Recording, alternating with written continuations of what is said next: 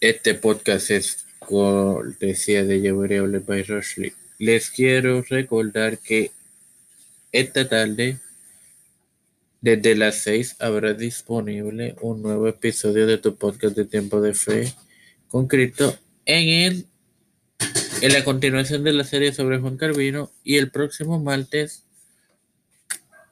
continúa, continúo con la serie de la conversión del apóstol Pablo y las diferencias que hay entre los relatos.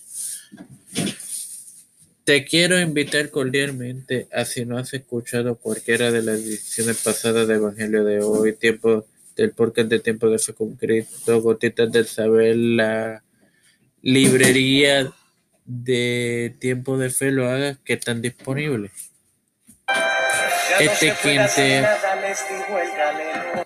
habla y te acompaña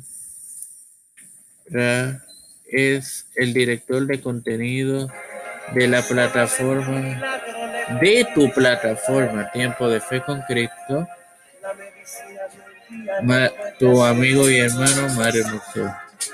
Hoy te presento la parábola de una generación quejosa que pueden encontrar en Mateo 11, 16 al 17.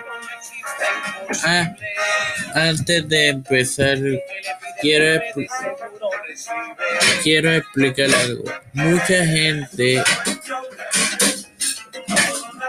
malinterpreta el, el versículo 16 que es el que comienza la, la parábola y lo eh, y lo ponen como para esta generación cuando ese versículo no eh, trata de esta generación y lo verán ahora. En el nombre del Padre, del Hijo y del Espíritu Santo. Más a qué compararé esta generación. Es semejante a los muchachos que se sientan en la plaza y dan voces a sus compañeros. La generación más privilegiada no aceptó a Cristo. Señores, estamos hablando de... Aquí se habla de cuando Cristo vivió en, en los primeros siglos de la iglesia. No es para nada como mucha gente lo dice, que se refiere a ahora. Aunque aunque sí no culpo a los que dicen que puede ser por ahora porque hay, hay cosas similares. Hay mucha gente que no aceptó a Cristo, no ha aceptado a Cristo, pero esto se refiere a cuando Cristo vivió. Ahora bien, el 17 continúa diciendo, y valga la redundancia, el versículo dice diciendo, os tocamos flauta y no bailasteis, os endechamos y no lamentáis, lamentasteis. Esto lo que quiere decir es que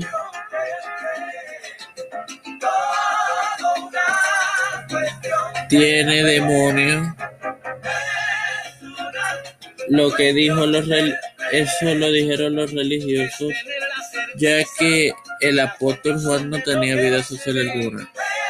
Conste, e, esto que estoy acabando de decir no es mi opinión.